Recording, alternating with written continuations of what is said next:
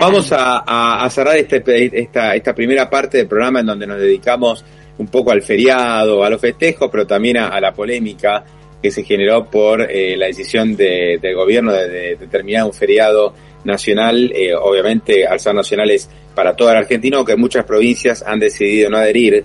Vamos a hablar con Salvador Femenía, es el vocero de CAME. CAME sacó un comunicado hace un ratito indicando que para las pymes es una noticia este, compleja, ¿no? Así como el otro día también advirtieron por el pago del bono de 24 mil pesos, ahora dice, bueno, pero este feriado nos agrega problemas. Salvador, ¿cómo estás? Buen día.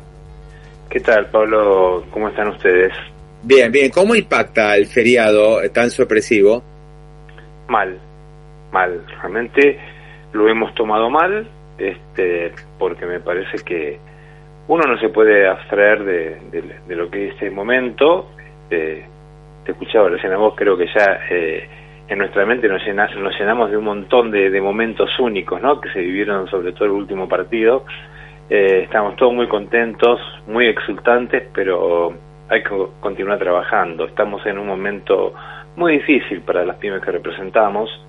Venimos de cinco meses consecutivos de caída del consumo, y realmente hoy se va a perder mucha plata y la oportunidad de, de, ventas para, para Navidad, que faltan tres días, y, y, ya con el tema del Mundial, hubo el domingo, por ejemplo, no, no se generó nada, estuvo, estuvo todo parado, a esto se suma el bono, o sea que hay estas dos últimas medidas del gobierno nos pegan directamente en la economía de los privados.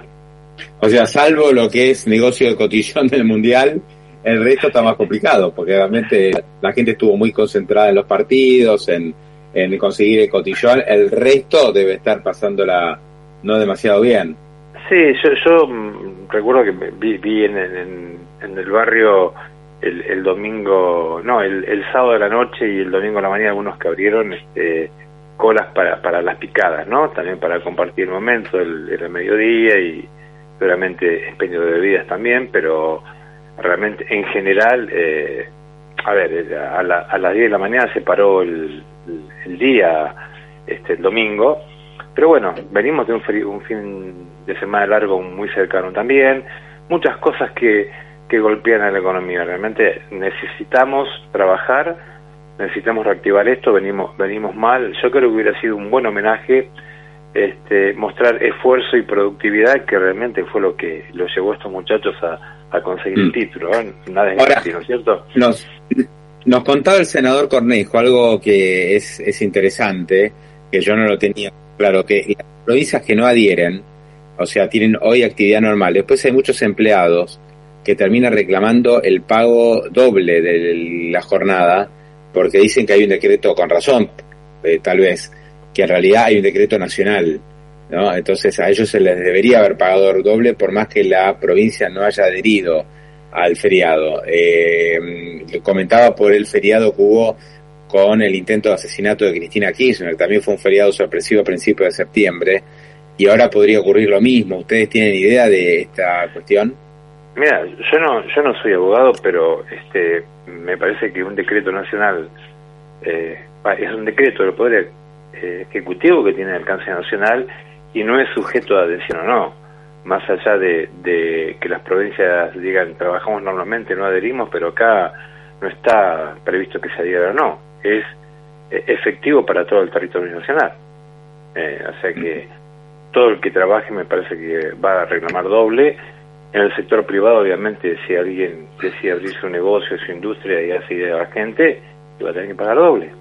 Lamentablemente sí, por eso, por eso te decía anteriormente que es una medida más allá de que no, que no se trabaja, que se pierde un día valiosísimo eh, a esta altura de, del año, este, impacta directamente en el bolsillo.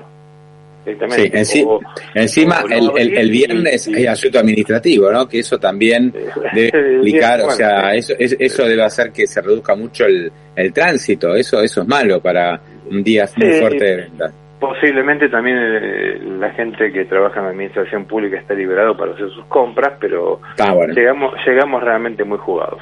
Llegamos muy jugados, mm. muy complicados y, y esto no, la verdad que nos pega. Sobre todo, eh, me parecía que no no se justificaba de esta manera, yo creo que el que podía festejar iba a festejar igual, este, pero creo que la, el trabajo hubo lo más conveniente para el momento que estamos viviendo. Los datos de venta vienen flojos, ¿no? En los últimos meses ya, ya se nota una desaceleración después de 2021 que tuvo un repunte de pospandemia, se mantuvo al principio del 2022, ahora ya los datos de venta minorista vienen mucho más flojos. Mira, nosotros tenemos eh, nuestra medición de, exclusivamente del sector PYME, eh, tenemos los últimos cinco meses con caídas, eh, cinco meses consecutivos, y de los últimos siete meses, seis caídas, ¿no? Salvo el mes de junio, que casi salimos empatados, un, un leve repunte, pero mayo y después a partir de julio, este, todo caídas, y con rubros que por diferentes motivos tuvieron una caída muy fuerte, como es textil, indumentaria y calzado y marroquinería. Textil medimos 16% de caída el mes pasado y el otro mes 18%, o sea... ¿Esos, son caídas interanuales? Son caídas interanuales, pero también tienen caídas intermensuales. Mm, eh, La verdad que, como decías vos, este, después de la salida de de las restricciones por la, por la pandemia, eh, en 2021 se recuperó muy fuerte la economía respecto a toda la caída que había tenido en 2020 y ese impulso llegó hasta más o menos abril. Después, realmente, la, la persistencia de, la inflación en, valores muy elevados eh, empezó a hacer mella importante en el poder adquisitivo y sea al minorista le pega muy fuerte. No solamente por lo que deja de vender, porque la gente no alcanza, sino que al minorista que vende menos también se le, se le cae su rentabilidad, ¿no? Tenemos mayor peso de los costos fijos y un, montón de, cosas que, que impacta también en lo financiero, Salvador Femenía, vocero de CAME, gran abrazo, gracias, ¿eh? Igualmente para ustedes. Y felices fiestas. Igualmente para ustedes. Hasta luego.